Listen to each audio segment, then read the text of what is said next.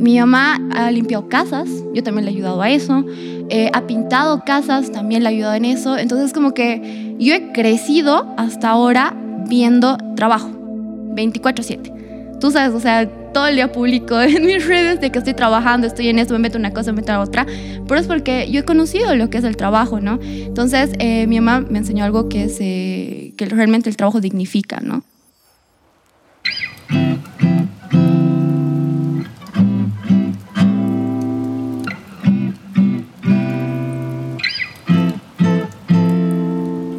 Hola, ¿qué tal amigos y amigas que escuchan Equilibrium Podcast? Mi nombre es Luis Muñoz y mi trabajo es conversar con personas valientes, emprendedores, ultra creativos, deportistas de alto nivel y maestros espirituales para que ustedes puedan inspirarse, relajarse y abrir la mente.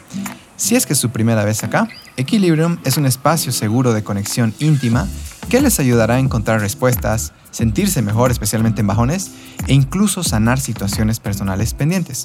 Muchas conversaciones son completamente terapéuticas. Estamos en Apple Podcasts, en Spotify y también en Google Podcasts.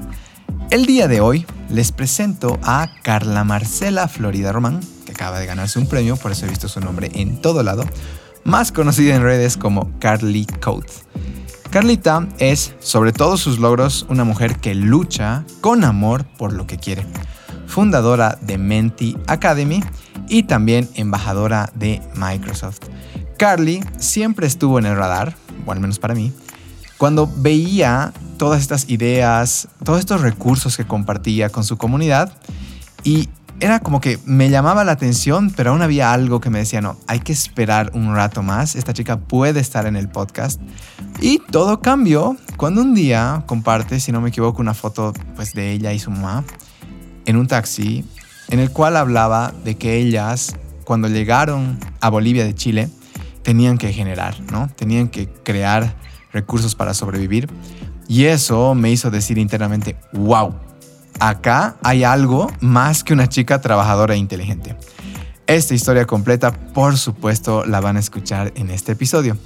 Una perspectiva que tengo así como que súper latente de esta entrevista es el hard work, el trabajo duro. Es como que lo tiene tan marcado, lo tiene tan eh, impreso en su mente y en su cuerpo, que inevitablemente ella resalta, inevitablemente ella se muestra, ella es activa, ella consigue una cosa por acá, consigue una otra cosa por allá. Y personalmente, al menos venir de, esta generación tal vez de millennials relativamente cómodos, ¿no? Donde nuestros papás nos han dado, ¿no? La, la historia esta, ¿no? De he tratado de darte todo lo que yo no he podido tener y es verdad y me siento muy agradecido. Pero al mismo tiempo, ¿no? Hay la, la famosa lucha del millennial insatisfecho de la persona que dice, no, no sé aún, todavía no he encontrado. Y algo que, que puede ayudar a encontrarnos esa cosa tal vez que aún no hemos descubierto es el trabajo duro. Es involucrarnos al 100% en algo. ¿De qué hablamos? Tres cosas que ella y su futura pareja deberían tener en común. Trabajos, entre comillas, vergonzosos que su mamá y ella realizaban. El profesor que la entusiasmó por la inteligencia artificial cómo nace su emprendimiento Menti Academy, haters en redes sociales y muchísimo más. Disfruten mucho, no le doy más vueltas con ustedes, mi amiga Carlita. Bueno, Carly, bienvenida a Equilibrium Podcast. Qué lindo tenerte acá. ¿Habló? No sé. si prefieres, me escuchas. No, muchísimas gracias por la invitación voy a decirlo, era algo que estaba esperando hace mucho tiempo, desde que escucho el podcast. Era como que siempre que escuchaba a las personas, ay, yo quiero estar ahí, ya. estar en y aquí estamos. Sí, no, gracias. Justo estábamos hablando de eso, ¿no? De que hoy en día hay muchísimos podcasts, hay gente que está trabajando y mostrando cosas, pero Equilibrium sí se resalta en algo y es que la calidad, porque claro, estamos hace cinco años. O sea, inevitablemente teníamos que tener alguna cosita, y no sé si escuchar nuestro nuevo intro, que es como una musiquita más suavita y demás. Entonces, son cosas que hemos empezado a implementar justamente para que la gente se sienta en un lugar seguro. ¿Tú estás en un lugar seguro, Carly? Sí. Puedes relajarte, puedes echarte si quieres, sí. soltar los hombritos, inhala. por la boca. Ya está. Ya estamos, ¿no? Pucha, Carly, me acabo de dar cuenta que no te sirvió agua, o sea, quédame un segundo. Esperen Ok. unos oyentes, Carly les va a estar contando qué ha almorzado hoy. Aunque almorcé. Ah, es sopita de. Estaba en la casa de mi tía, así que mi tía cocinó. Estoy súper feliz y de ahí me vine. sí. ¿Qué hay, qué hay, qué hay, qué hay? Yeah. ¡Ay, no te puedo creer! Queríamos mimarte. Y para los oyentes que no pueden ver lo que está pasando acá, Carly tiene enfrente una lata de Coca-Cola, porque así le gusta, No puedo creerlo, Luis. y la vamos a mimar. ¡Yay! Gracias. Ahora voy a estar en problemas porque cuando abro la lata, no sé abrir latas. Y solamente tomo Coca-Cola en lata. Así que me puedes hacer el honor de abrirme la lata, por favor. Ah, va a capturar el sonido. Eso se llama felicidad. Mil gracias. Oye, no te puedo Gracias. creer. Qué buen servicio. Excelente servicio Equilibrio en Mil Podcast. gracias. Aquí todos nos queremos, nos apoyamos, como decías antes. Entonces, no, a ti las gracias por venir, por darte tiempo y, y nada, por contarnos igual un poquito de ti. Bueno, mira, quería empezar con algo medio que chistoso ya. eh, tú ubicas de Big Bang Theory, ¿no? ve? Creerás que no he visto. No puedo creer. No puedo creer, pero bueno, te voy a contar un poquito. Ok. ¿ya? Que debes asumir un poco. Son un grupo de, de nerds. De nerd. geeks. He visto unos Ajá. cuantos capítulos. Ajá, donde hay una chica que se llama Penny, que básicamente en, en el transcurso se vuelve, eh, la, como le dicen, la reina de los nerds, ¿ya? Y yo he pensado, oye, la Carly tiene un poco de Penny. es la reina de los geeks. Y geeks es un término ¿no? que se utiliza también para un experto en tecnología, alguien que, que le importa... eh, Sí, este, este tipo de, de cosas en el mundo y al mismo tiempo que le gustan las series y le gusta el anime y le gustan este tipo de mm, Star Wars, eh, cultura popular, ¿no? Son como muy metidos. Y cuando veo tus redes, he dicho, oye, esta chica, sin darse cuenta, se está volviendo. Y ahí entra a lo que, que stalkeando te he visto, ¿no? Que te vemos en tu faceta súper machine learning, AI, y te vemos modelando en, el- en la otra foto. Y es algo que, es algo que me encanta de ti. O sea que eh, no sé si lo planificaste, simplemente se dio, pero ¿cómo se da, empieza a dar todo esto, no? Porque sí veo que mucha gente te escribe. Sí, sí, es súper lindo. O sea, publico muchas cosas. Sé que siempre he sido una mujer muy multifacética, digamos. Multifacética es que he hecho muchos deportes, digamos, ahora publico lo que estoy entrenando tiro con arco. Eh, he, he trabajado de impulsadora, he trabajado así, ¿no? Modelando, que es, es, es interesante, ¿no? Pero creo que todo lo que siempre he hecho son cosas que siempre he dicho, ay, qué genial es esto. De- o sea, ¿cómo será? Y yo es como que, o sea, ¿por qué no lo hago? Claro, claro, ahí está la clave, ¿no? Sí, sí, vamos a hablar un poquito de eso. Mira, tengo una pregunta chistosa. El- se llama la nueva pregunta Break the Ice. Escucha esto. Nombra, Carly, tres cosas que tú y tu pareja deberían tener en común. Ufa. O sea, estás hablando con una mujer que está soltera hace cuatro años. Bueno, que él, a ver, pon unas pistas para el futuro pretendiente. A ver, me gusta, o sea, tanto él como yo, que seamos estudiosos, porque yo soy súper estudiosa. Ya. Entonces, alguna vez lo he hablado con mis amigos, que me- esa es una característica que me encanta. Eh, me encanta la aptitud de buscar más, no quedarse quieto, porque yo siempre también estoy buscando más. Eh, y también me gustan la- eh, los hombres, mm, a ver, ¿qué más? ¿Qué más? Ah, divertidos, porque yo también me considero una mujer muy divertida, entonces como que compartir, digamos, el humor, creo que es algo muy importante para mí. O sea, un multifacético. Sí, mínimamente. Ok, chicos, ya escucharon ahí a la reina. Mira, Carly, eh, de marzo a mayo, ahora en Equilibrium, igual nos estamos enfocando harto en el trabajo de niño interior. Como has escuchado en otros podcasts, es, es como que siempre lo tocamos. Y creo que no hay mejor lugar que comenzar una entrevista que es hablando un poquito de la infancia, ¿ya? De- del crecer. Y a ti tengo la fortuna, porque eso lo leí una vez, creo que tú lo publicaste, de que hay una historia de un taxi, Mm. ¿no? También hay una historia de pintar casas. Em, ahí mis informantes siempre muy, muy lindos. Y es algo que igual automáticamente a mí ha sido como, uff, esta chica, ¿no?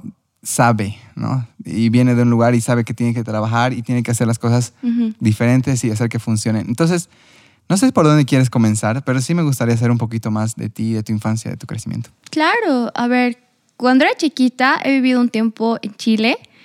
Eh, bueno, yo siempre he estado con mi, mi, mamá, o sea, la parte de mi papá es un tema muy aparte realmente, pero eh, he tenido una infancia bonita, la verdad. Pero cuando he ido creciendo, digamos, cuando ya entre niña, adolescente, mi mamá siempre ha estado trabajando demasiado. Ah, eh, como tú dices, la historia del taxi, mi mamá estuvo unos años enferma, estuvo bien. ¿Qué hizo? Con el poco dinero que le quedaba, se compró un taxi. Y tenía una niña pequeña, sola en Bolivia, en un país diferente. Y pues empezó a trabajar, ¿no? Después de eso, abrió un internet entonces, el, otro día justamente hablaba con un amigo una historia interesante de que mi mamá me mandaba a comprar eh, tarjetas de crédito a Viva para cargar las cabinas. Entonces es como que yo realmente siempre estuve apoyándole. Cuando estaba en el taxi yo le acompañaba, ¿verdad? O sea, mi mamá todo el tiempo intentaba estar conmigo, ¿verdad? Aprovechar. Claro, darte tiempo de calidad. Exactamente. Entonces, eh, después de eso empezamos a trabajar armando muebles. Wow. Sí, o sea, éramos un, equipo. Llegábamos a la, a la, casa y pues nos mirábamos así, que van a armar pues estas. y armábamos tremendos muebles, o sea, de la cocina, roperos y las dos solitas.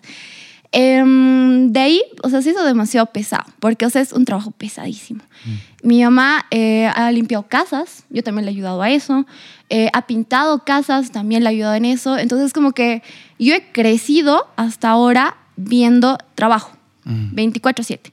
Tú sabes, o sea, todo el día publico en mis redes de que estoy trabajando, estoy en esto, me meto una cosa, me meto a otra, pero es porque yo he conocido lo que es el trabajo, ¿no? Entonces, eh, mi mamá me enseñó algo que es eh, que realmente el trabajo dignifica, ¿no? Cuando era más pequeña era un poco tonta, porque ah, llegué a un punto en el que sí me avergonzaba. Una vez al colegio llegué pintada y me hicieron bullying. Y, o sea, era como que escondía muchas cosas, ¿no? Entonces, ahora, ahora ya soy grande, pues, o sea, miro atrás y digo, qué valiente mi mamá, ¿no?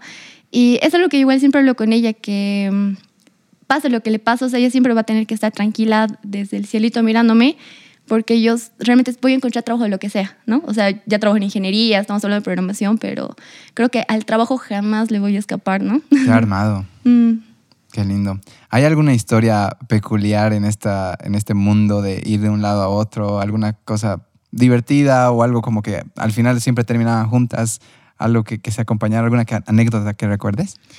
Una anécdota como tal, creo que no, pero es como que, o sea, dentro de todo el trabajo que tenía mi mamá, siempre me ha apoyado. O sea, yo le decía, mami, quiero hacer básquet. Y mi mamá, ok, te voy a llevar al básquet. Y era como que me lo ganaba. Ahora, bueno, tal vez una, eso sí es interesante, la, la, anécdota de las fiestas. Yo, soy, yo era bien fiestera. yo soy súper fiestera. Y el detalle era que, por ejemplo, trabajaba con mi mamá eh, armando los muebles o pintando y mi mamá, o sea, yo estaba destruida, pero decía, mami, quiero salir a bailar. Hoy hay una fiesta no, mis amigas van a ir, no sé. Y pues mi mamá decía, anda. O sea, has trabajado todo el día conmigo, ¿por qué no vas a ir? ¿no? Entonces, eh, ha habido personas de la familia, amigas, que nunca les ha gustado ese aspecto de mí, como que, ay, que sale mucho, no sé qué, pero mi mamá me decía, tranquila, yo sé que tú lo has ganado, ¿no? ok. Mm. Oye, qué linda tu mami. ¿Qué se llama tu mamá? Patricia. Patricia. Pati. si es que le pudieras decir algo ahorita, si ella estuviera escuchando esto, o sea, me imagino que tú eres tan mm. expresiva que se lo debes decir, pero tal vez podría ayudar a alguien a, a, inspirarlo igual a que tal vez no reconoce tanto todo lo que hacen los, los papás, los, las mamás por nosotros. ¿Qué, ¿Qué crees que le dirías? Solamente, o sea, creo que me queda agradecimiento, ¿no? Hacia mi mamá porque, o sea, ha formado, o yo siento que ha formado una mujer realmente muy o sea, independiente, ¿no? Mm. De que, o sea, ¿quién, o sea, no, no, tan solo mujeres, ¿no? sino también hombres. ¿Quién puede decir, yo puedo trabajar limpiando, puedo trabajar pintando, puedo trabajar armando muebles, ¿verdad? Entonces es como que realmente eso es lo que más me enseñó mi mamá, como te digo, y es lo que siempre le agradezco. O sea, realmente el valor más grande que ella me enseñó es el trabajo, ¿no? Entonces... Sí, no, y ¿sabes qué es eso? En, en yoga se habla mucho de los chakras, no sé si has escuchado esto, pero son siete centros energéticos y el primer chakra tiene que ver con la supervivencia, ¿ya? es la, mi capacidad, sí, no, la sensación de estar seguro en el mundo. Y eso tiene que ver con lo material. Entonces hay muchas personas, por ejemplo, que tienen ese chakra así como súper suelto, desequilibrado y demás, y es porque dudan de que puedan sobrevivir, ya sea desde un aspecto eh, de trabajo o incluso desde un aspecto físico.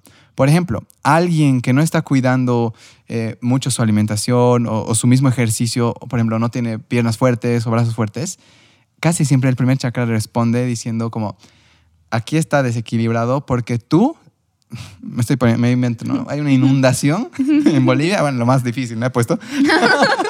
Hay un terremoto en Bolivia.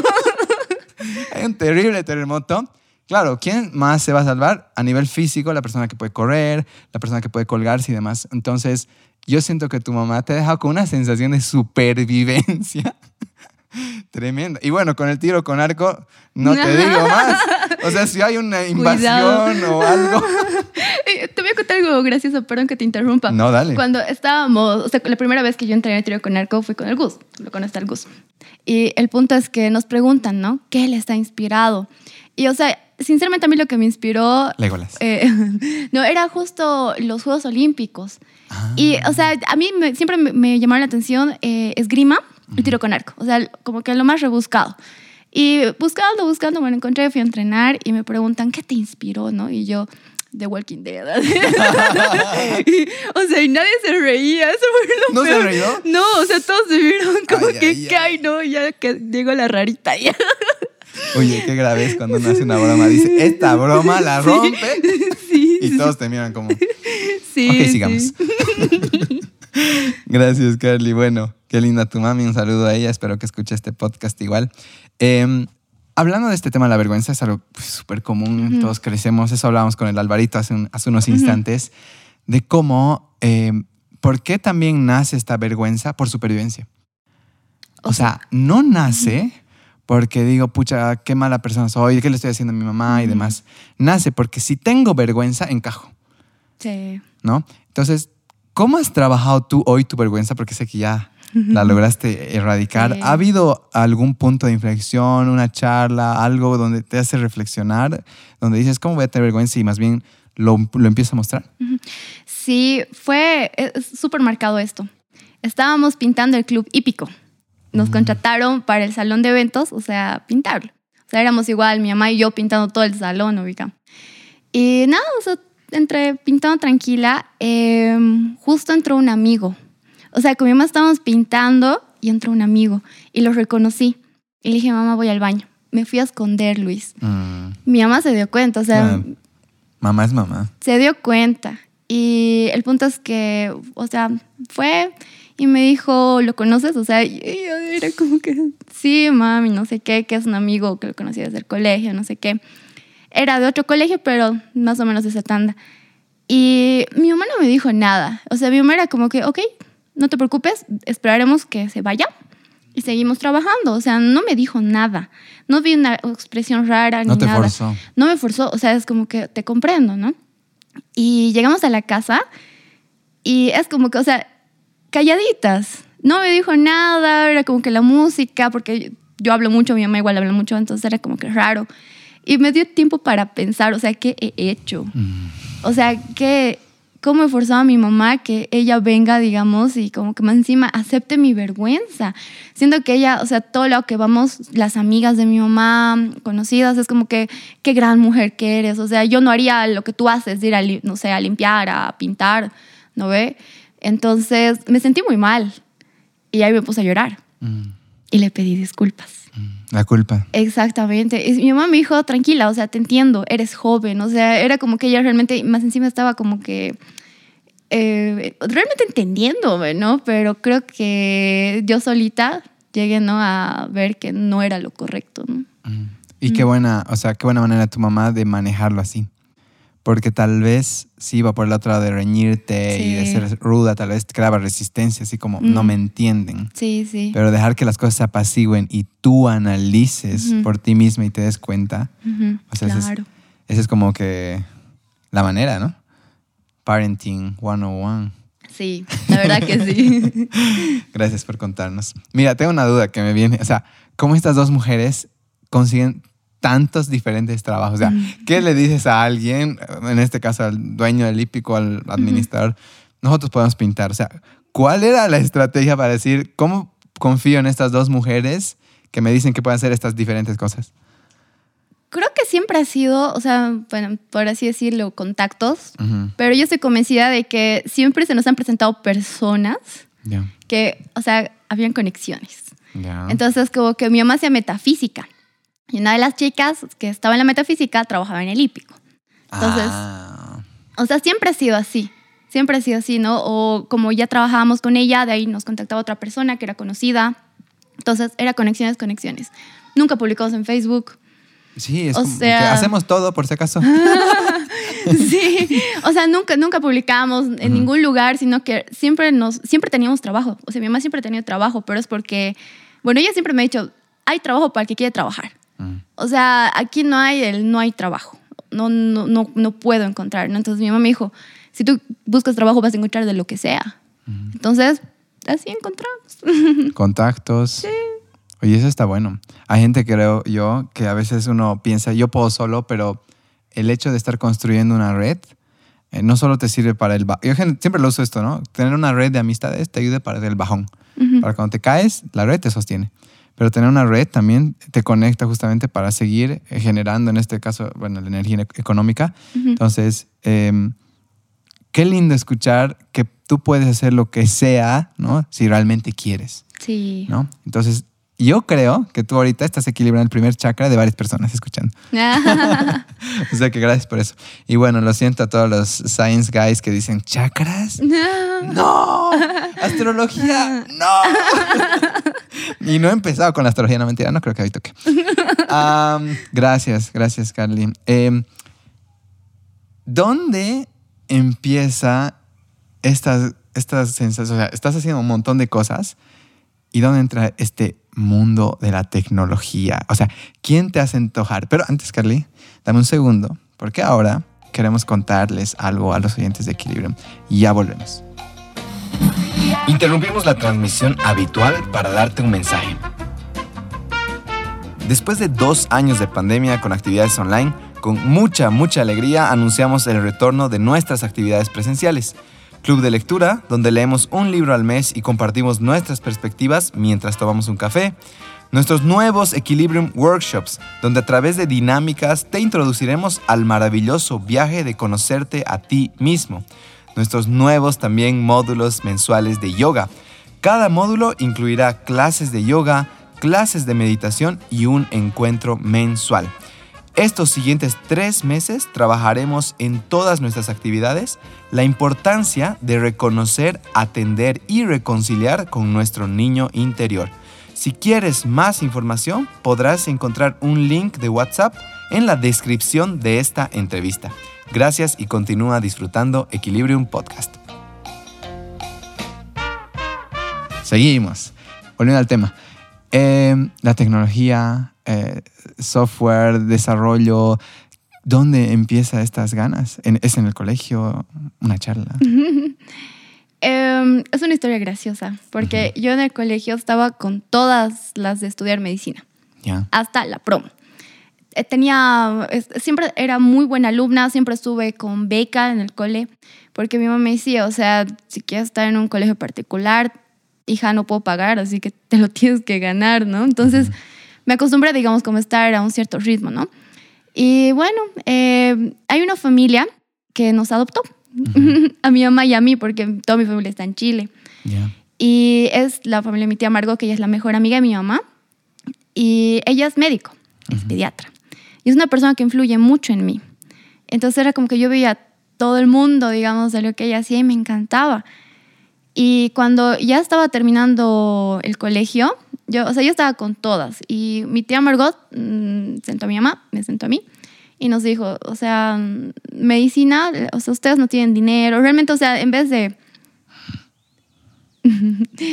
¿Me entiendes, no? Entonces, eh, como nos hizo pisar tierra. Yo creo que está bien. O sea, todas las cosas pasan por algo, ¿verdad? O sea, yo renegué mucho un tiempo, como que, ¡ay, mis sueños! Así, ¿no? pero eh, entendí, ¿no? Que, ok, ¿qué pasaba si yo no podía conseguir una especialidad en Bolivia? Tenía que salir, mi mamá no tiene el dinero para, digamos, para que yo pueda ir a otro país, etcétera. Y su hijo mayor estudia, bueno, salió, es ingeniero de sistemas, es programador, y le va bien. Entonces, mi tía le dijo a mi mamá, ¿por qué no estudias programación? Y no, pues en el colegio, perdón, pero no tenía un buen profesor. Una profesora buena en primaria sí tenía, pero en secundaria, o sea, donde ya vimos programación, no me atraía. Entré, o sea, regañadientes a la carrera. No puedo creer. no me gustaba. Luis, aprobé mi primer semestre, me fue bien. Aprobé con la docente más eh, difícil, que es la Licen Leti, que le tengo un cariño inmenso a la Licen. Y aprobé, me fue bien. Eh, pero, o sea, hasta mi segundo año yo seguía renegando. No estaba. Y, bueno, hay muchas personas que influyen en mí. Otra es mi tía Magali, que es como mi mamá. Una, una tía que es muy cercana a mí. Ella es la que me trajo hoy día. Ah, qué linda. Sí, y. mm, o sea, ella siempre me decía, sigue tus sueños. O sea, ella igual me apoyaba, que en el camino lo van, lo van a ver, etcétera. Pero, bueno, o sea, estaba, como te digo, con, con mil cosas, ¿no? Hasta mi O sea, ella te año. estaba manteniendo en la carrera, digamos. Está motivando Sí. para que permanece ahí. Algo así. Exacto, exacto. Y bueno, el punto es que de ahí, en el tercer año, porque ojo que yo estoy retrasado en la universidad, o sea, yo estoy saliendo de la San Simón, o sea, ustedes, todo el mundo dice que, uy, debe ser súper corcha, nada que ver, ¿ya? Y hubo un proyecto que era, estaba en todo lado pegado, pancartas en toda la San Simón de que entra el proyecto, sociedad científica, no sé qué, y le saqué foto y me olvidé. Y una de mis mejores amigas, que es Fla, eh, me mandó una, un screen, ¿ok? Y me dijo, ¿por qué no vas? Yo dije, bueno, es una señal más de la vida. Y fui y conocí al doctor Di Santi. Y la primera clase, o sea, yo quedé impactada. El doctor Di Santi ahora es mi tutor de tesis Ya. y él tiene un doctorado en inteligencia artificial. Uf. ¿Sabes qué? Discúlpame, en mucho tiempo no había escuchado hablar a una persona con tanta pasión de un área, de cualquier área. Pero, o sea, eh, te, te hipnotizaba, hablaba genial y yo dije, ah, no, pues aquí soy. De aquí soy. Y empecé a aprender Python. O sea, mira que yo aprendí inteligencia artificial antes que Python. O sea, que, la, que la misma, el mismo lenguaje. Es bien raro. Sí. Es muy raro, pero era como que durante tres meses él tenía que sacar un proyecto con los de la sociedad científica. Y me enamoré. O sea, te puedo decir que realmente estoy agradecida ahora de que mi tía diga, esto no es para ti. O sea, tal vez me, me llevó de otro rumbo. Agradezco que mi tía Maggie igual siempre me apoyó, ¿verdad? Inclusive ahora. Entonces es como que todos son conexiones. Sí, sí, sí. Y sabes, quisiera tocar el tema este de que a veces es como que hasta capricho se vuelve, ¿no? Cuando nos dicen no, es peor, Sí. ¿no? Es peor. Y el hecho de que estas personas te puedan poner límites y tú puedas escuchar, igual es una gran cualidad. Y es algo que las personas a ratos no entendemos en este mundo hoy donde se habla demasiado de independencia y tienes que hacer las cosas a tu manera y tienes que, o sea, sí hay cierta verdad, evidentemente, pero cuando alguien que nos quiere y nos observa, está en nuestro círculo cercano, está viendo algo, al menos necesitamos escuchar con cierta humildad. Sí. Aunque dentro nuestro se, "Oh, no me hagas esto, sí, Sí. mis sueños, ¿no? Entonces, por ejemplo, mi, me hace recordar mi caso, mira, escucha esta. Yo quería ser mecánico. ¿En serio? Sí, sí, es la primera vez que lo hablo. Quería ser mecánico. Y era porque en esa época mi hermano tenía su super Subaru STI, que no sé qué y demás. Y que, claro, yo estaba en el mundo de las carreras, siempre estaba con eso. Era como que estaba empapado de eso. Pero solo estaba empapado. No era que mi energía vibraba eso. Y claro, cuando voy donde mi mamá, mi mamá me dice, me- así una, tú ves la las caras de las mamás, ¿no? Cuando dicen, se deforman, ¿no? ¿Qué estás hablando, Gil? ¿No? Y yo, no, el típico adolescente, no me apoyas, que esto es algo que me importa y vos haces esas caras y no sé qué, casi corriendo te odio y me voy a mi cuarto a llorar, ¿no? Y bueno, eso no, no, no, no he puesto a llorar porque no se han reído y ha sido como, ha sido como tu broma eh, de Walking Dead. Entonces, eh, hay gente que está muy cerca nuestro y hay que permitirles eh, la palabra porque no sabes que te están ayudando más bien a, Sí. a guiar algo. Entonces, eso primero. Lo otro que quería hablar de este tema de, de, mm, AI y demás es de este, este profesor, doctor, ¿verdad? Doctor. O sea, cuando alguien... um, hay una frase, hay una cosa que dice Sadhguru, ¿ya? ¿Lo conoces Sadhguru? He escuchado que hablas mucho de él. Sí, lo amo. ¿no? Es todo lo que sé. Sí. Ah, ya, qué bien. Ahora va a ser un poquito más. Sadhguru dice, eh, él siempre ha sido un niño, decía, yo siempre cuestionaba todo. Y algo que tiene muy marcado y dice, yo no voy a perder un minuto de mi tiempo escuchando a alguien que no me habla con pasión. Tú puedes hablarme de lo que quieras. Puedes hablarme de fruta, de naranja, del cielo, lo que quieras. Pero si tú no me estás mostrando que esto de verdad te importa, no voy a gastar un minuto de mi tiempo. Entonces son estos profesores como acá que tú dices, uno se enamora de esa pasión y dice, esta persona hace algo y de verdad le importa, ¿no? Porque lastimosamente en el sistema educativo hay también muchas personas que cayeron ahí, voy a decir por heridas, porque no, no llegaron ahí porque realmente les importaba, Mm. ¿no? Entonces, de este doctor, ¿hay alguna, ah, si bien él, su clase y demás, pero hay alguna frase, algo que dice, algo que te contagia y de alguna manera está dentro tuyo? Sí, te riño porque sé que puedes más. Te riño porque sé que puedes más. O sea, bueno, hay que darle contexto, ¿no? Cuando estábamos en el proyecto esos tres meses, eh, era- empezamos más de 100 personas que estaban interesadas, iban a pasar las clases, pero terminamos como 25, 30, o sea, realmente... Se filtró. Sí, sí, totalmente. Y el punto es que iba, trabajaba, eh, eh, estábamos desde la madrugada hasta la noche en el proyecto. O sea, mis clases, mi, mi mamá lo sabe, o sea, las dejé totalmente de lado. Ese semestre me fue muy mal, Ujú. pero valió la pena. y me acuerdo que, o sea, yo hacía algo y él no es una persona dulce. O sea, es severo. O sea, te digo que habla con mucha pasión, etcétera, pero es, es severo, es bien real. Y me acuerdo que, por ejemplo, me decía, tienes que hacer 10 tareas. Y yo le decía, ay, no, yo solo, hoy día yo solo pude dos. Y me reñía, o sea, me encaraba y me decía que, ¿por qué has prometido que puedes hacer 10? Que, mm, bueno, etcétera, etcétera. Y un día me, o sea, yo le dije, pero ¿por qué a mí me riñe y a los demás? O sea, ¿por qué solo me riñe a mí? Y me dijo, yo te riño porque yo sé que tú puedes más. Mm. Y yo era como que, wow, Claro, ¿en entre- serio? Entre, doloroso y empoderador. Claro, claro, o sea, t- tal vez fue algo psicológico, ya, pero sí. funcionó. Funcionó. Y mira, tal vez la pregunta que muchas personas eh, quieren saber. Yo, la verdad, tengo cierto. con- Mi hermano, por suerte, eh, creo que me ha metido en este mundo de, de los devs y de inteligencia artificial, algunas cositas. Pero para alguien que ahorita dice inteligencia artificial, lo he escuchado varias veces, pero no tengo idea qué es eso. ¿Qué es la inteligencia artificial? Eh, la inteligencia artificial es, eh, bueno, en mis palabras, porque Sí, hay claro. muchas definiciones, ¿no? Yo siempre digo que es eh, la manera computacional de acercarse a la simulación del humano. ¿Ya? ¿Has visto mi bracito hidráulico con el que he entrado? Eso es algo hidráulico, ¿no? Pero ¿qué imita? Un brazo humano, movimientos humanos. Ya hemos imitado una red neuronal humana que ya está en código, eh, los ojos humanos, entonces es como que no es nada más que eso. Yo sé que muchos escuchan inteligencia artificial y hablo mucho de eso y es como, ah, Terminator. ya". Los drones. O, o solo robots. No necesitas, por ejemplo, un robot para tener inteligencia artificial. Necesitas algoritmos, que eso está en tu computadora, ¿no? Ujú. Ok. Mira, yo tengo algo que, que no sé si lo conoce a Yuval Noah Harari, el que ha escrito Sapiens. Ya. Yuval eh, habla un poco en un sentido de queja, y ahí voy a tratar de usar que tú, yo estoy seguro que tú vas a ser una de las grandes de esto, ¿ya? O sea, te veo como que apuntando así y, y tengo que decírtelo, ¿ya? Gracias. ha hecho su lágrima.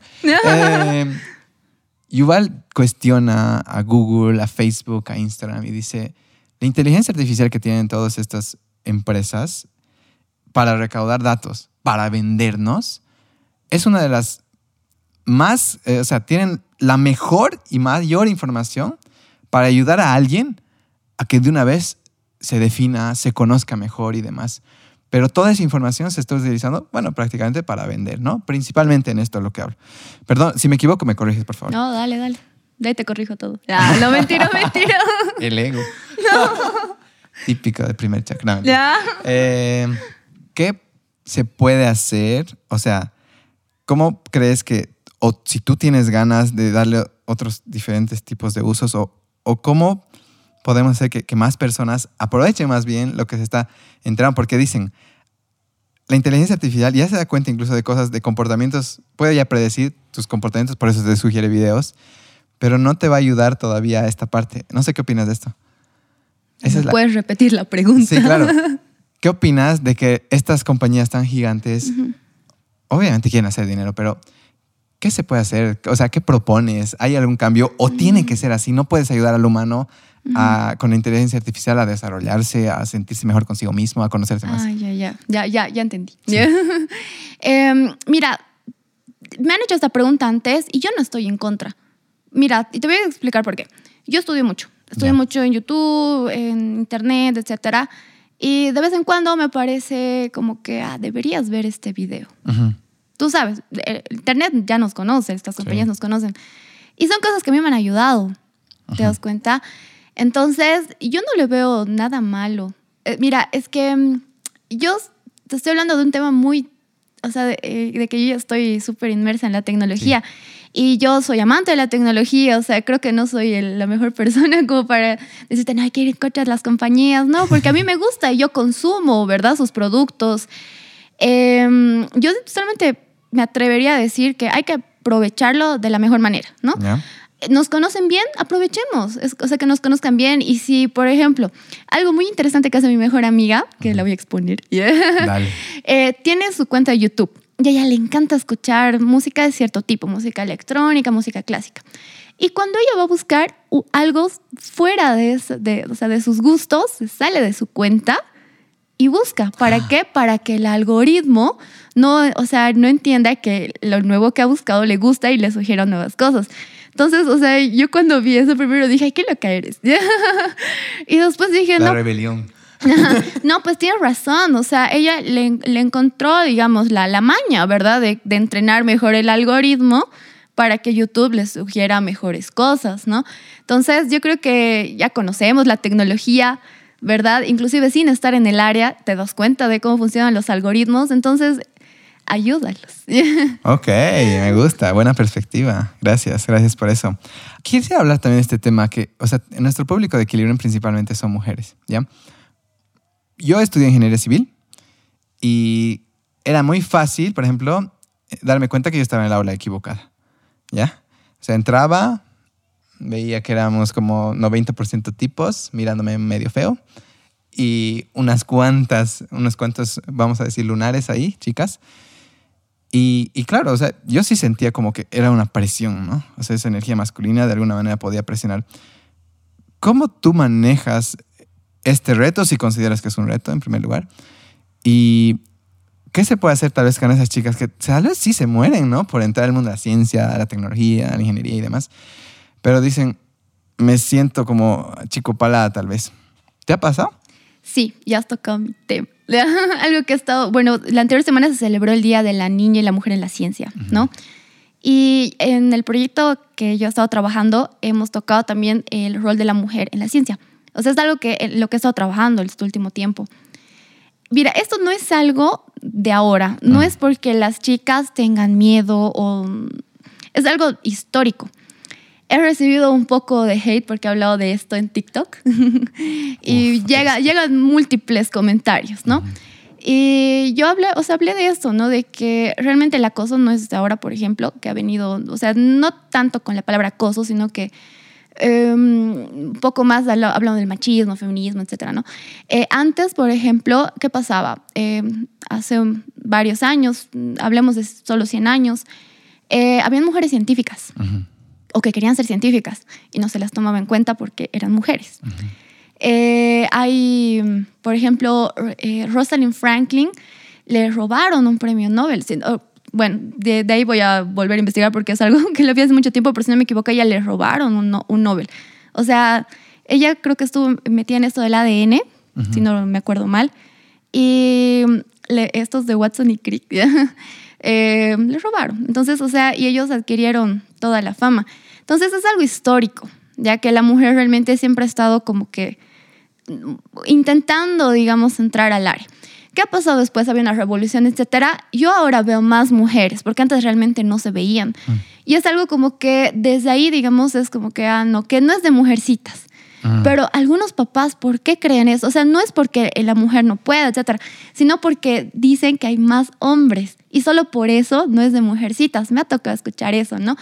Ahora, a las chicas que quieren entrar en ciencia, en ingeniería, van a tener miedo. Yo también tuve miedo, pero háganlo con miedo. Mm. O sea, háganlo con miedo y es como que mm, mm, va a ser igual. O sea, yo dentro de la San Simón nunca he recibido un trato diferente por ser mujer u hombre, no voy a mentir en el lado académico, ¿verdad?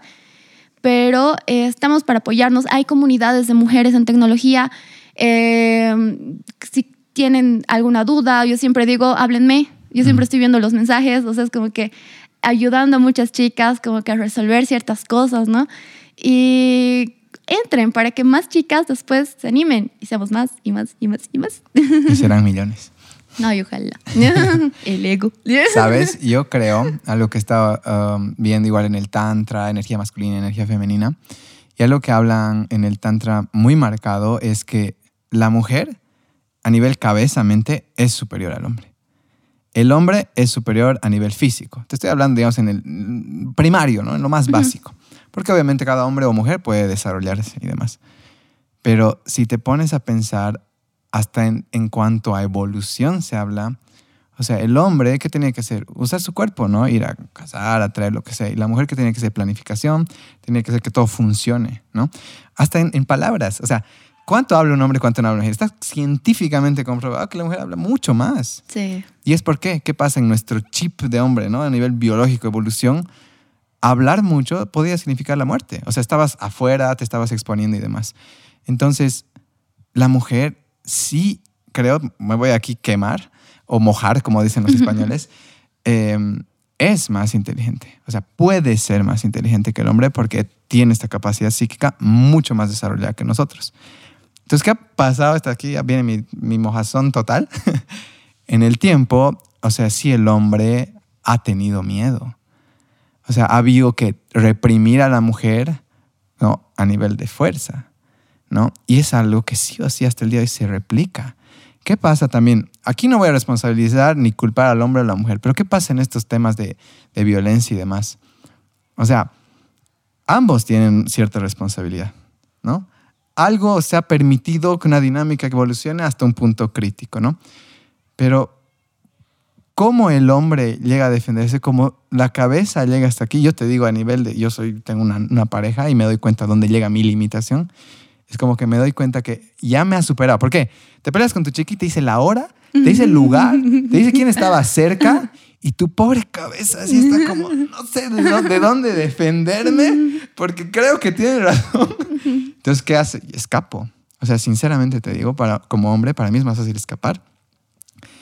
¿Qué pasa también en estas otras dinámicas un poco más tóxicas? Puede ser también que la mujer sepa dónde darte. O sea, las mujeres son tan intuitivas dicen, aquí le doy y aquí lo... Somos bien observadoras. Claro, tienen más detalle. Su intuición Sí. igual está más fuerte. Entonces, por eso dicen, no, la mamá sabe dónde está todo. Sí. O sea, su memoria, son cosas mucho más desarrolladas. Entonces, yo creo que lo lindo de este punto donde estamos en el mundo hoy es que inevitablemente se está balanceando las cosas. Y no digo balanceando en el sentido que una mujer tiene que hacer lo que hace el hombre y un hombre tiene que hacer lo que hace la mujer, sino que el rol de cada uno, por fin creo que la mujer está puede potenciar y decir, esto es lo que las mujeres tenemos para ofrecer al mundo. ¿No? Entonces, gracias por ser una de esas puntas de lanza, ¿no? Y espero realmente que, que más personas eh, se animen, ¿no? Y que no, no tengan que reprimirse por, por esta presión, porque sí es una presión. Sí, sí, sí. O sea, yo te digo, como un tipo, yo soy un tipo más sensible, con una energía femenina un poco más fuerte y demás. Entonces, sí me doy cuenta cuando viene este, el más matón, digamos, el que tiene una energía masculina del, del, del macho simio, voy a decir, porque así son, cada persona tenemos diferentes. Sí puede ser intimidante, ¿no? Sí puede ser intimidante. Pero bueno, tenemos que romper cosas. sí. Espera, quiero, quiero, quiero cerrar con algo. Dale. De que, o sea, si bien hay pocas mujeres, eh, creo que el espacio de colaborar en el ámbito tecnológico se necesita mujeres y hombres. O sea, realmente eh, las visiones diferentes, Mm, o sea, son, son, uy, son increíbles. O sea, eso me he dado cuenta trabajando solo con mujeres, solo con hombres, porque me ha tocado en la universidad, o sea, no había muchas mujeres. Y siempre me han tratado bien, eso también tengo que aclarar, que he tenido equipos de trabajo increíble, que siempre me han tratado con mucho respeto, etcétera. Pero el hecho de que estemos como que igual, igual en un equipo también. Es otra cosa. Mm, Sí, sí, no, y así estamos preservando la especie, de hecho. Sí, sí. Gracias al trabajo en equipo. Em, quisiera hablar un poco de, de esta tu, tu comunidad, básicamente. Tu TikTok, tu Instagram, estas preguntas y demás. Eh, mi pregunta ha sido como que algo planificado, has empezado a tomar algún curso y demás como para crear esto, o simplemente es como he empezado a compartir y se ha empezado a armar algo. Siempre he sido muy sociable. O Ya. sea, eso no hay que ocultar. no soy nada tímida. Y, mm, o sea, siempre, bueno, desde que entré a las comunidades de tecnología, o sea, eh, las comunidades es algo muy lindo porque, o sea, te lanzan a los lobos, en el buen sentido, como que tienes que dar una charla, tienes que dar un taller, tienes que, o sea, no es como que, ah, podrías hacerlo. O sea, entras y tienes que... Claro, o sea, es una comunidad tan linda y es como que te, te, te dan la confianza. Yo conocí gente tan increíble, o sea, yo estoy en varias comunidades colaborando. ¿Hay una GDG? Sí, hay, uy, tengo historias bonitas con el GDG. Y bueno, entonces es que ellos justamente son los que me impulsaron a que empiece a dar charlas. Ujú. Con ellos di mi primera charla de inteligencia artificial. Hay una foto memorable que la tengo ahí por algún lado. y mm, bueno, o sea, ¿cuál era la pregunta? Estamos hablando de estas comunidades que siempre ha sido social. Ah, sí, sí, de mis cuentas, perdón. Es que está bonito el atardecer y me distraigo rápido. Buena distracción, vale. Y bueno, eh, allá, Dainé, que es una muy buena amiga, eh, ella es gamer, comparte mucho contenido de videojuegos, así cosplay. Y ella junto a Carlitos, Carlitos Collejos, que igual es un muy, muy buen amigo, me decía, ¿por qué no abres, abre tu cuenta de TikTok? Y Dainé me bombardeaba, me mandaba TikToks, tienes que hacer esto, esto, esto. Y yo era, ah, sí, sí, voy a hacerlo. Hasta que dije, ah, pues este TikTok me gustó. Y empecé en TikTok, o sea, como muchas personas empiezan que haciendo playback, chistes, bailes, pero no me sentía cómoda. O sea, yo dije, ya, a ver, ¿qué pasa si hablo de lo que me gusta, de programación? O sea, yo- según yo, nadie me iba a escuchar. Claro. Y nada, pasó todo lo contrario. O sea, encontré a muchos desarrolladores, eh, a, a veces me veo estadísticas. O sea, hay gente de México que me ve de Colombia, de Perú, y yo soy como que, wow. Wow. sí. La tecnología. Sí, exacto. Ok. ¿Qué hablabas en estas primeras? O sea, ¿cómo, que, ¿cómo planificabas y decías, bueno, hoy voy a hablar de la introducción a Machine Learning o algo así? Empecé hablando de inteligencia artificial. Y hubo mucha gente que se interesó, pero había gente que empezó a llegar a mi cuenta que me decía, ay, yo quiero programar o no sé programar. Y empecé a co- compartir contenido para que empiecen a programar. Di un curso cuando llegué a los 20 mil seguidores, que Dainé y los de ¿Cuántos Cougar. seguidores tienes? Ahorita no tengo muchos, 53 mil. Ah, no mucho. O sea, o sea, 53,000. es que te- te- te- tengo, mira, o sea, no es por el ego, Ya. sino que yo realmente me he esforzado mucho. Entonces tengo amigos que igual se han esforzado muchísimo y han podido subir hartísimo, ¿no? Pero a pesar de que me he esforzado mucho, yo no he sido constante. Ah, ahí está. Ahí está, claro, ahí está el detalle, ¿no? Sí. Entonces, o sea, yo sé que si hubiera sido constante podría haber llegado a más, ¿no? Entonces, por eso te digo que es un buen número, o sea, para mí igual llegar a 53 mil me ha costado hartísimo. Y no, no sé, empecé a compartir contigo lo que me gustaba, que alguien me dice un curso de CSS. Yo no sé CSS, pero te- estoy en, una- en un grupo de TikTokers de todo la TAM que les digo, chicos, eh, ¿qué curso es CSS? Y ahí entre todos nos ayudamos, decimos qué contenido podemos compartir, hacemos trends, entonces eh, de esa manera surge el contenido. Sabes, Ah, lo que acabas de decir de la comunidad de devs es de las mejores comunidades en general del mundo. Porque los devs se ayudan muchísimo. Y esto lo he vivido, creo que ya lo conté en un podcast, pero lo cuento rapidito. Eh, mi hermano no podía resolver no sé qué cosa en su código. Encontré un tipo que hizo una gran respuesta, un egipcio. Elegí y le dice, le pregunté, ¿no? O sea, no estoy pudiendo hacer, ayúdame porque entiendo hasta por ahí, pero no estoy pudiendo implementarlo. El tipo se ha tomado el tiempo, llamadas, le ha ayudado, o sea, de a gratis, como dicen acá. Sí, sí, sí. Y la cosa es que un día, nos, bueno, la vida, gracias a Dios, el universo nos manda a Egipto Ujú. y el chico se entera, ¿no? Por mi hermano, porque no sé qué puso.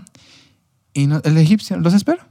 Ay, qué lindo. Gracias al AMRO, porque se llama AMRO, no nos han, eh, porque Egipto es un país de puro, o sea, turismo. Entonces todos te quieren engañar. ¿no? Mm. Que como no sabes el idioma, se están gritando ahí. Y el AMLO, súper lindo, todo el tiempo con nuestro guía. Escuchaba que era algo de más, se ponía a gritarse con él. Sí, sí, no, es que quería subir mucho el precio y no ese es el precio. O sea, nos, la cantidad de cosas nos habíamos ahorrado. Y todo ha sido porque mi hermano un día le dio un problema, el tipo lo ayudó. Y ahora tenemos un amigo, bueno, el egipcio se fue a Estados Unidos. Así es. ¿Sabes qué? Digamos, uno piensa en programador cuando no es programador y piensa en alguien retraído, tímido, programa ahí en su pantalla en verde con negro, eh, oculto del mundo. O sea, sí, ¿no? Pero, pero no somos tan así. que usa sus jeans y su Sí, sí, camperita sí. y su mochila. Poleras de es la. NASA. De la NASA. Y el punto es que yo voy a decir, los programadores somos sociables y somos de las personas más sociables. Mm. O sea, todo el día estamos compartiendo en blogs, ¿verdad? Estamos compartiendo en repositorios, ¿verdad? Para que otras personas puedan interactuar. Ojo que, no, o sea, interactuar no significa algo solamente verbal, ¿no? Sino también cosas que realmente son no verbales, escritas, ¿no? Em, estamos en comunidades, damos charlas, nos gusta tanto una tecnología, Colaboran mucho. Claro. Entonces es como que yo diría que realmente, o sea, sí somos bastante sociables y nos gusta andar en grupos, ¿verdad? Mm. Que, o sea, para el grupo más grande es como que encontramos un programador y, por ejemplo, nos, o sea, de donde sea y nos podemos a charlar, nos ayudamos, como el caso de tu hermano.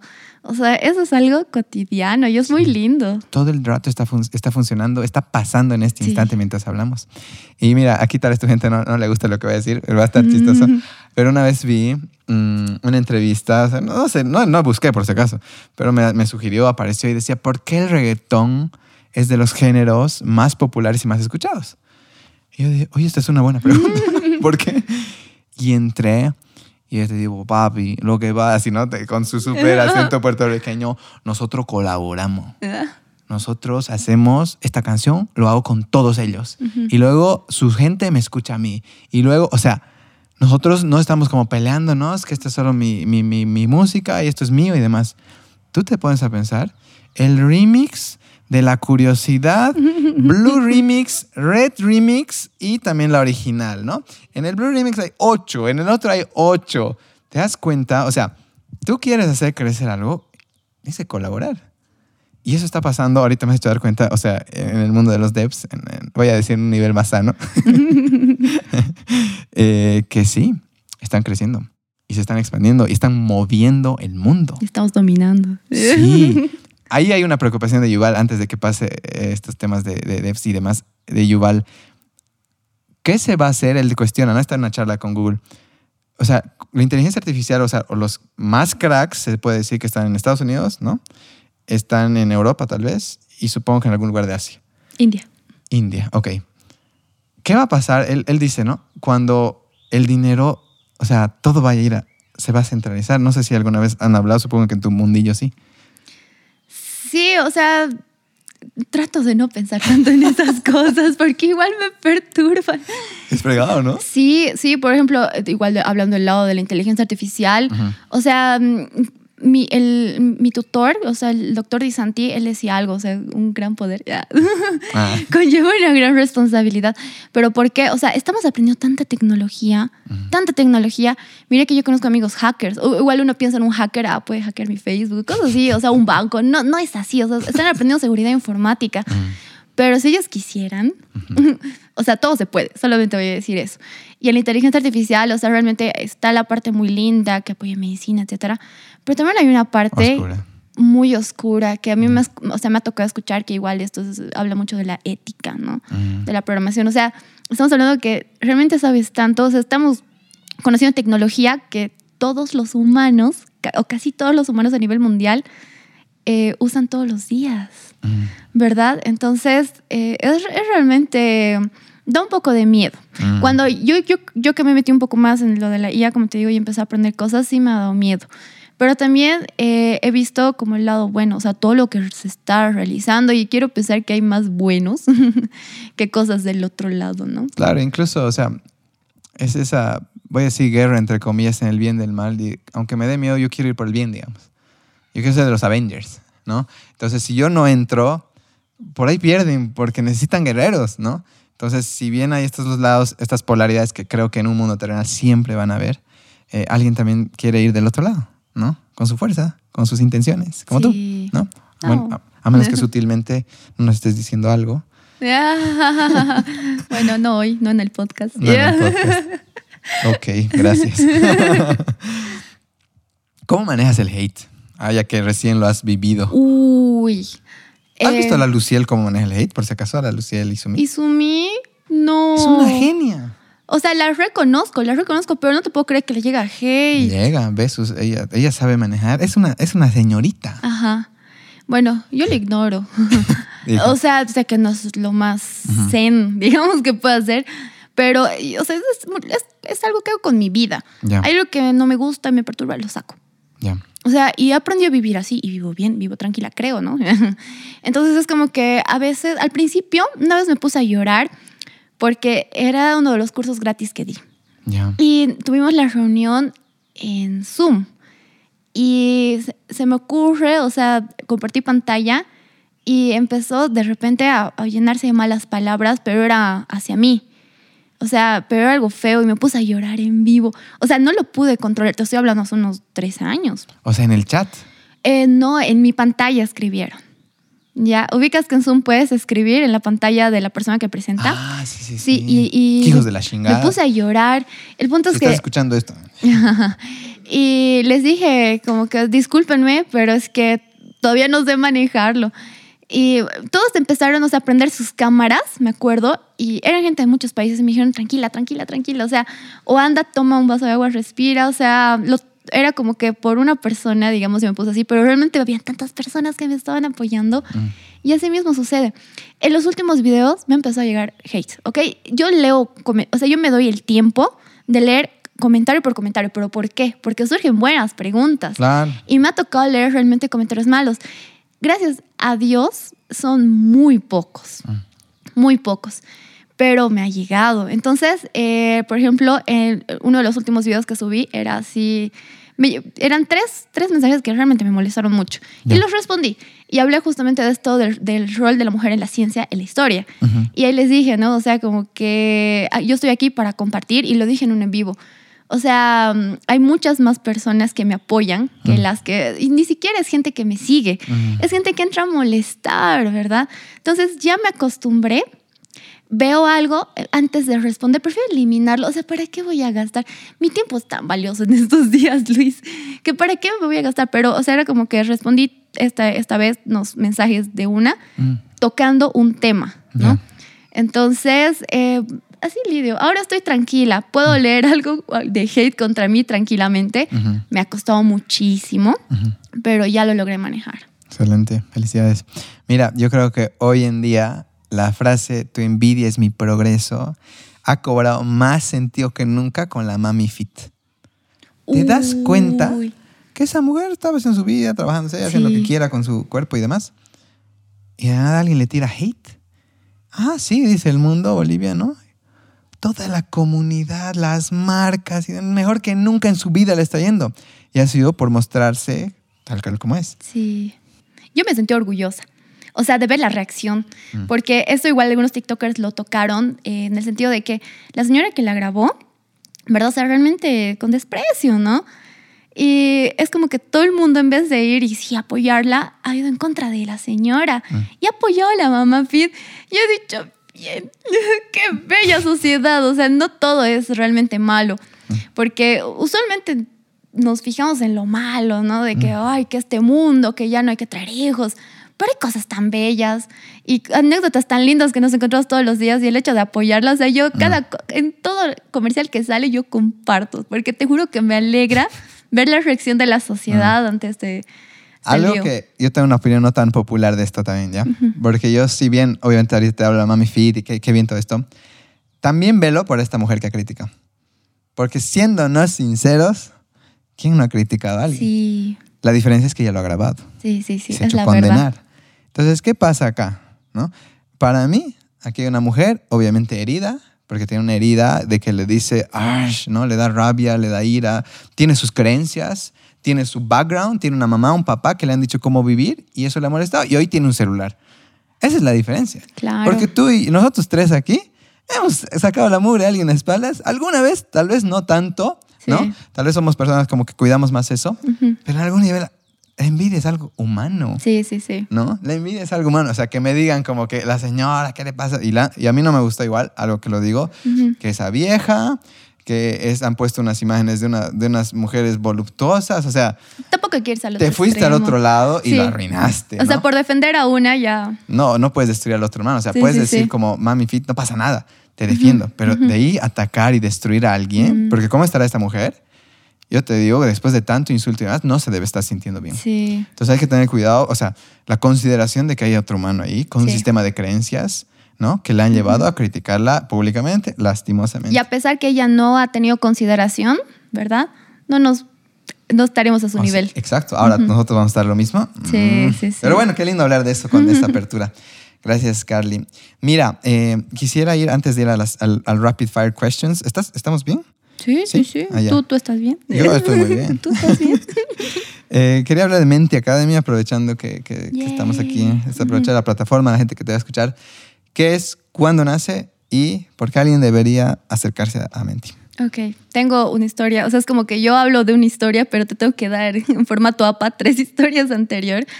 Mira que yo entré, o sea, ya, ya conté, ¿no? De que yo tenía una situación económica un tanto difícil. Y cuando entré a la carrera, o sea, uno de los factores que no me gustó la carrera era porque yo no tenía una computadora. Mi mamá no tenía, un no tenía dinero para comprarme una compu. Eh, o sea, tenía muchos docentes que decían, ay, pero puedes ir al laboratorio. A ver que el docente vaya al laboratorio, que lo que he hecho en un día, el otro día va a ir porque se borra, ¿verdad? O sea, re- reinician la compu y no está. Ok, pero uno se ve, ah, ok, ahora saque una hora, o sea, o quédese dos horas a estudiar. A ver si puede esas dos horas quedarse. Porque hay otros estudiantes que necesitan y también hay docentes que, bueno, alquilan, no alquilan, ¿no? Pero como que pasan clases. Entonces, en mi tercer año coincide que mi mamá me compró una, una era una netbook, te juro, de 200 dólares. Pero eran 200 dólares que a mi mamá realmente le habían costado demasiado, ¿ya? Era chiquitita mi compu, una Samsung. Eh, no, ahora tenía otro problema, no tenía internet en mi casa. Mi mamá no podía pagarme. Caray. Eh, hay varias personas, como te decía, hay historias muy bonitas del GDG. Yo conocí a Lu, Carlitos y Julio, que ellos tenían una oficina, tenían una empresa. Y yo un día, o sea, con mucha vergüenza, igual les dije, no, como que es que no sabía cómo pedirles. ¿Será que puedo ir a estudiar a su oficina? ¿Me pueden prestar internet? Me dijeron, pero eso, ven cuando quieras. Y hasta cuando yo iba, compraban comida. O sea, realmente, hasta el agradecimiento que le tengo a ellos tres es infinito. Bajando torrents, ¿no? Ya. y bueno, eh, eso por una parte. Ahora, los días, digamos, fines de semana que tenía que estudiar, Ujú. eh, está la, la LUC. Por eso te digo, hay muchas personas, todos son conexiones en mi vida. Eh, la LUC Collazos eh, vivía cerquita de mi casa, una muy buena amiga, la Lu, que yo le, un día le dije, Lu, ¿puedo ir a estudiar esta noche en tu casa? Por favor, no te voy a molestar, solo necesito internet para estudiar y hacer este trabajo. Me dijo que ya fue la primera vez que mi mamá me dio permiso para ir a dormir a la casa, sea, ya grande, ¿no? Ujú. A la casa de una amiga. Y, ok, yo estudié todo tranquilo. Se- o sea, fueron muchas veces. Su mamá, su papá me recibieron muy bien. Igual siempre me invitaban cosas, etc. Y, o sea, después de que yo tuve la posibilidad de comprarme una computadora, pagarme mi internet, gracias al trabajo, digamos, yo he dicho, o sea, ¿de qué manera puedo devolver esto? Ujú. Y todo empezó dando los cursos gratuitos, que como yo te digo, y gracias al cielo, siempre que he dado cursos gratuitos, mucha gente ha ido, mucha gente interesada, de diferentes edades, diferentes carreras, etc.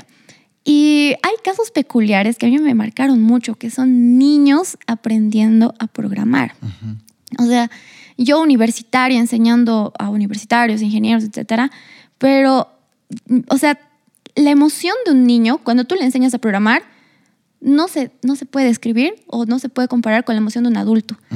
Tú tienes que ver a un niño cuando hace, cuando escribe una línea de código, o sea, no te puede explicar.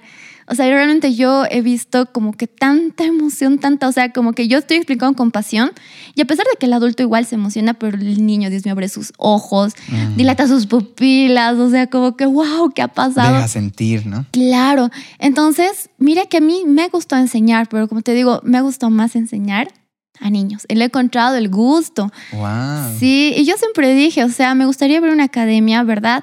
Porque, eh, Mira, o sea, yo, yo siempre he, he, tratado de separar estos dos mundos, como que mis cuentas donde comparto muchos recursos gratuitos de lo que es, digamos, lo, lo laboral ahora, ¿no? La academia. Que, exacto.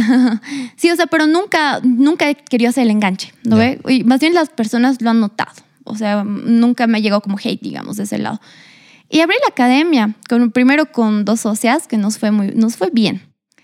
Eh, pero Carlita siempre quiere no ir un paso más, sino ir diez pasos más. Decidí separarme de ellas y todo bien, o sea, más bien todo quedó bien realmente.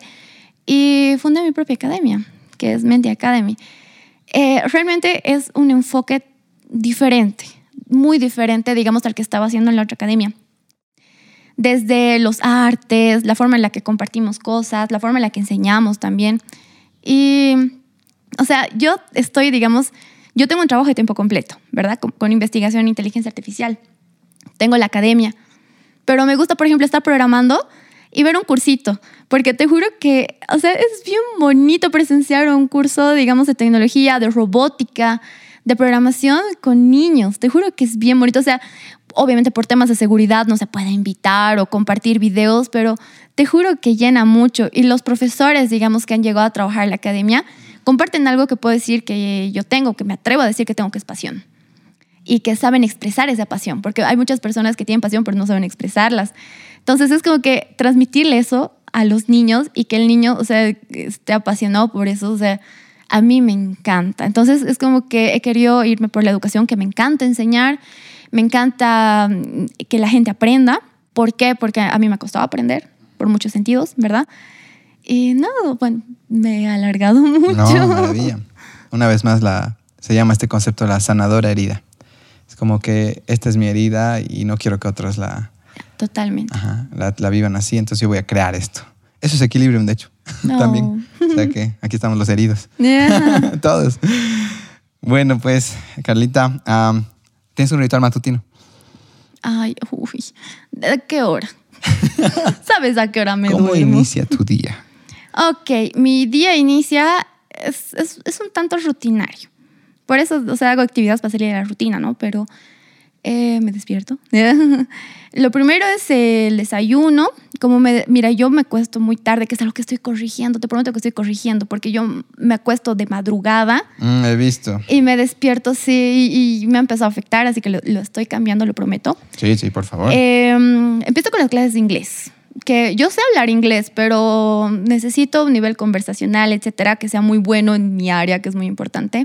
Entonces, mi desayuno, clases de inglés, y ya de ahí son las ocho y media y empieza mi día. O sea, literal, como que código, código, código todo el día. Me doy, digamos, el tiempo, sí, eh, para hacer, no sé, cosas mías, entre comillas. Pero creo que así es mi día. Es, es muy rutinario, como te digo. Arranca, con fuerza. Sí. Ok. ¿Hay algún libro eh, que te gustaría compartir o, más bien una película, algún recurso? Sí, y te lo agradezco a ti. Oh. Hábitos atómicos. Oh. Hemos leído primero del año, del año pasado. Sí, y, o sea, tengo, hay dos libros. Que, es que me acuerdo que tú siempre publicabas. Yo nunca he sido parte, lamentablemente por falta de tiempo, de los clubes de lectura, pero alguna vez yo te decía, ¿no? Quiero este libro. Y es como que, Carly, voy a ver si hay, quiero el libro. Y es, Hábitos Atómicos me ha gustado muchísimo, muchísimo. O sea, realmente he dicho, o sea, por algo me ha llamado el libro. Claro. Y tu estilo de vida te ayuda, o sea, realmente puede ayudarte mucho. Sí, sí, sí, esto de desarrollar hábitos es muy importante. Excelente. Sí. Hábitos Atómicos. Ok. ¿Hay una página de Instagram que te gusta, que te inspira, que te divierte, que te entretiene? No necesariamente tiene que ser como... Ay, ahí la voy a sacar, propaganda a la Erna. Erna. Totalmente, la, la Ernita. Ok, te, te, ayuda, te equilibra en algún nivel. Demasiado. Mira que yo no, o sea, estoy tan enfocada en el lado científico, tecnología, que ver el lado espiritual, de leer, no sé, un lado más de paz, puedo decir. En la cuenta de leer lo, lo encuentro. Ok, gracias. si pudieras decirle algo a esta, a esta Carly que se acaba de ir al baño de vergüenza y en vez de tu mamá entras tú, ¿qué le dirías? Ufa, me agarras en curva. Creo que me abrazaría. o sea, creo que no es necesario decir nada porque como te digo, en ese momento yo me di cuenta de todo, pero me abrazaría y también le diría lo que mi mamá me dijo, que te entiendo. Lindo. A veces basta un abrazo para... Sí, sí, sí, sí, sí. Gracias. Am, quiero decir algo que mi informante me ha dicho ya, para terminar. Me ha dicho, algo que tiene la Carly, me dice, es, hace todo con amor. Yo siempre me, o sea, él dice, yo siempre me he cuestionado cómo le va bien, siempre hace que las cosas funcionen y demás. Tú la ves, me dice, aparece el mesero y le sonríe y lo trata bien. Le ha gustado la comida, va a tratar de decirles que les ha gustado la comida. ¿No? Eh, está en el taxi y disfruta la charla con el taxista, ¿no? Y él me dice, hace todo con amor y por eso le va bien. Y, y realmente me dice, estoy súper ansioso de escucharlos porque ella se merece este espacio, me dice. Y bueno, obviamente yo creo que sabes quién es el Gus. El Gus Gus. El Gus que es un hombre igual con... Es un tipazo. Sí. Es una persona buena. Sí, y sí. bueno, quería agradecerle públicamente y, y, bueno, repetir sus palabras porque creo que es algo que, que te mereces escuchar. Sí, de, de, hecho estaba toda la, o sea, yo sé de tus informantes, yes. O sea, lo he escuchado en otros podcasts, ¿no? Yo pensé en un momento que era Landy, que es mi mejor amiga, que es mi hermana, o sea, uh -huh. literal es mi hermana, que no le he mencionado, pero realmente es uno de los pilares de mi vida, pero el Gus también. Mm. Y este tema que, o sea, te he mencionado el Gus, es algo que igual mi mamá, que yo le amo mucho realmente a mi mamá, que ella es, partiendo del trabajo. Y mi mamá me dice, yo no entiendo cómo hay gente que tiene trabajo, que le cuesta conseguir un trabajo y va amargado, me dice mi mamá. O sea, mi mamá siempre me ha dicho, entiendo que... Acabas de darle una cachetada a unas mil personas.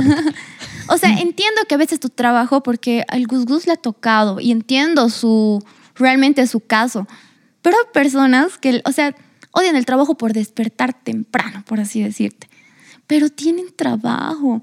Entonces mi mamá siempre me dijo, donde trabajes, trabaja feliz. O sea, en mi casa tú nunca vas a escuchar una queja de trabajo, ni de mí ni de mi mamá. Y si alguna vez yo digo, estoy con tanto trabajo, mi mamá me dice, tienes trabajo. Hablando del trabajo. Ahora, yo siempre he sido una persona feliz, que a las personas a veces les choca, mm. ¿ya? Es como cuando fui a Disney la primera vez, me gané una beca, he gritado cuando he visto el show. Y me acuerdo que una de mis amigas que, que fue conmigo me dice, ay, ¿por qué gritas? Y le miró, porque estoy feliz y no, no pensé, estando en mi situación, estar acá y seguí gritando. Bien hecho. Entonces es como que realmente me considero una persona feliz mm. y hago todo feliz. Mm. Entonces, y, o sea, lo hago disfrutando, que eso me ayudó a la meditación que aprendí también con Equilibrium. Muy bien. Te esperamos el Equilibrium. O sea, estar presente, ¿no? Como dicen. Entonces, el hecho, por ejemplo, ahorita estoy aquí, lo estoy re disfrutando, pero también, mira qué lindo el, el alfie, atardecer. ¿no? Ah, ah, también. el atardecer. Entonces, es como que o sea, ignoramos muchas cosas, ¿no? Mm. Pero hagámoslas felices y vamos a ver cómo se miran con otros ojos. Tu vibración también, o sea, sí. cambias, o sea, se siente. Y me hace recuerdo mucho a mi Andy. Ella es igual, tú vas a un lugar, ¡ay, ay, ay! Que grita, de alegría, Ajá. ¿no?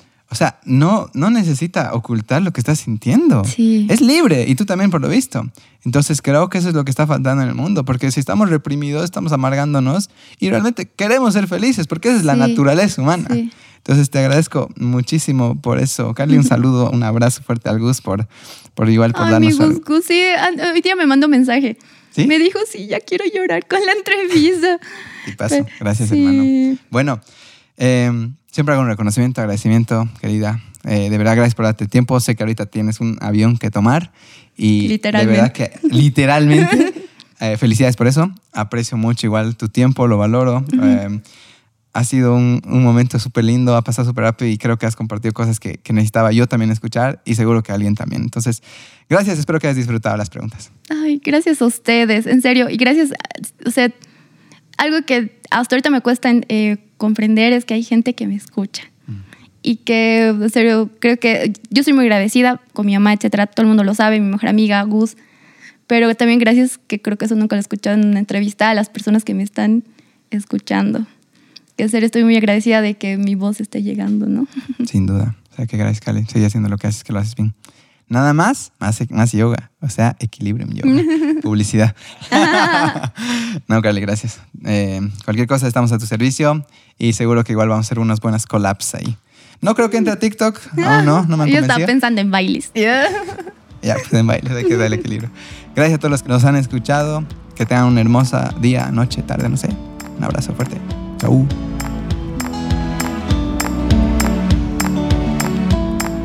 Muchísimas gracias por haber escuchado Equilibrium. Si has llegado hasta acá, seguramente el episodio te ha encantado y te pedimos que lo compartas en tus stories para que amigos y familia también lo puedan escuchar. No olvides etiquetarnos para conocerte. También nos ayuda mucho que califiques el podcast en Spotify y Apple Podcast. Antes de decir adiós, te invitamos a leer fantásticos libros en nuestro club de lectura, a fortalecer tu cuerpo y mente practicando yoga con nosotros y también a conocer más de ti mismo a través de nuestros nuevos workshops. Toda la información de las actividades en comunidad las encontrarás en la descripción del episodio o en nuestras redes sociales. Este episodio fue grabado y editado por nuestro querido Alfie y la relajante música compuesta por J. Cocaterán. Aprecio mucho el tiempo que dedicas a escucharnos, el cariño que mandas a nuestras redes sociales y sobre todo que nos elijas para acompañarte a crear la mejor versión de ti. Siempre estoy cerca y si aún no nos conocemos, espero que lo hagamos pronto. Hasta el siguiente episodio. Namaste.